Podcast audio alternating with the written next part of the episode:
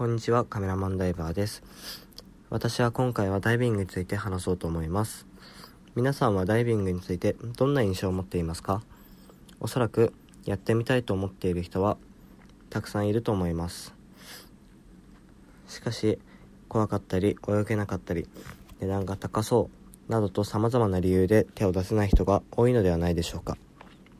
そこで私がダイビングの魅力について話そうと思います。まずは何といっても普段の生活では体験できない。海の中の景色を見れることです。海の中の写真を見たことがある人もたくさんいると思いますが実際に体験すると本当に綺麗です。魚が泳いでいる姿を生で見ることができたり見たことのない魚を発見したりチンアナゴはじわじわと近づくとじわじわと隠れてみたり水中から見た太陽光の差し込みはとても美しくダイビングをしていないと見ることのできないことがたくさんあります。普段食べている魚の泳いでいる姿も見れるので少し食べたいななどと思うこともありありますが結局みんなで見入っちゃっています。私は大学からサークルで始めてからなのでダイビング歴は2年と短いですがその中でも感動したことがたくさんあります。今年の夏には沖縄の石垣島に行ってマンタを見に行きました。マンタを見ることが目的のダイブではマンタが来るのを待つ必要があったので待っているポイントで探索しているとウミウシを発見できたりしました。ウミウシは最初ナマコくらいのサイズだと思っていましたが実際に発見すると指先に乗るぐらいの小さいサイズでした。このような目的ではないものも発見につながるということはとても面白く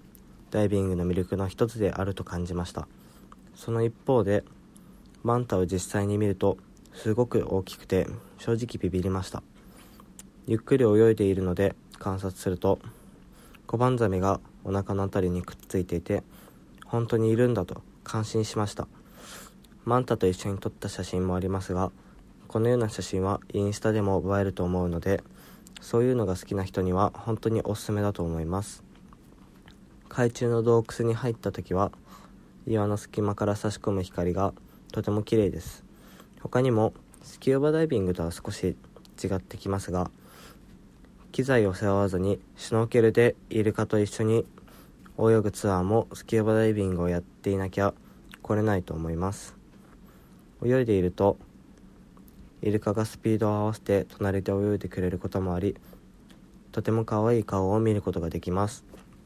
しかしお触り禁止になります。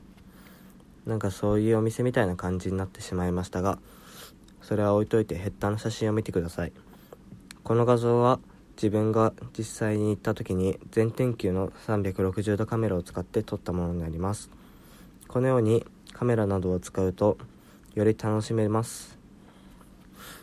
こんな感動が他にもたくさん発見できる可能性のあることがダイビングの一番の魅力であると言えると思います。他にも魅力はたくさんあります。ダイビングは老若男女楽しめるアクティビティです。私がお世話になっているダイビングショップのお客さんにはお年寄りもいます。最近引退した70歳過ぎのおばあちゃんもいたと聞きました。ショップのイベントで集まる時にはおじさんおばさんがたくさんいてその子供もいることもあり本当に子供から大人まで年をとっても続けることのできる趣味であると感じました。大学から始めてもずっと続けられて食に困ってもインストラクターになるという道もあるかもしれません。実際ショップのインストラクターさんは自分のサークルの大先輩になります。将来子供と一緒にキャッチボールをするような感じでダイビングをできたら楽しいのではないでしょうか。その他にもコミュニティが広がることなどがあります。音楽やスポーツなどの趣味でもコミュニティは広がります。しかしライブや試合といったイベントがある時の短い時間でしか活動がないことも多いと思いますがダイビングでは泊まり込みで行くことも少なくないのでより絆が深まるのではと思います。実際サークルでは泊まって夜遅くまで話したりすることも少なくないので仲良くなる機会も多いと感じます。最後になりますが皆さんもこの機会にダイビングを始めることは